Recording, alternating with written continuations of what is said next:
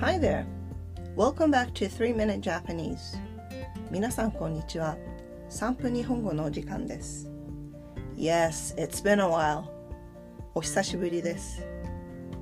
Today, I will talk about three reasons why learning Japanese is fun. This episode will be mostly in English. Let's get into it. Of course, learning any language could be beneficial and fun. A, it's good for your brain. B, you can broaden your network. And C, it may advance your career. Although these reasons may overlap a little, I would like to talk about specific benefits to learning Japanese.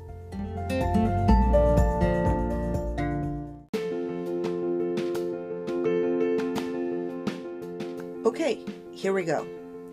Reason number one you can read Japanese literature and watch films in the original language, or at least you can pick up a few phrases from them.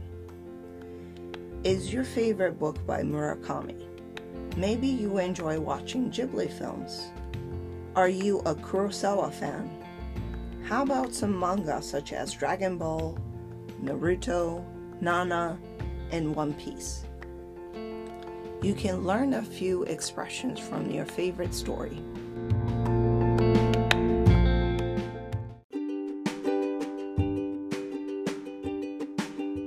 Reason number two you would appreciate Japanese cuisine better. If you already like Japanese food, whether that may be ramen, sushi, or takoyaki, you will enjoy the food better by learning how to say the main ingredients in Japanese.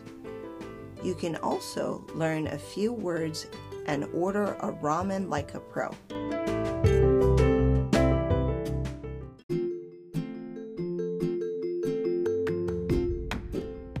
And finally, reason number three the Japanese language can help you with your career.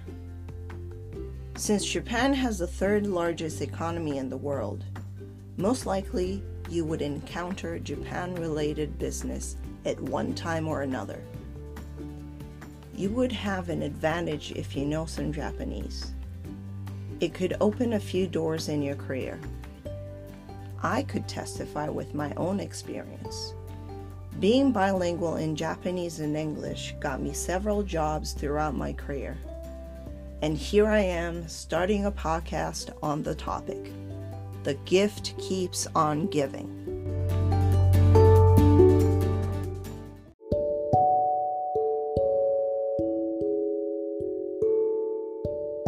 Do you agree with the reasons?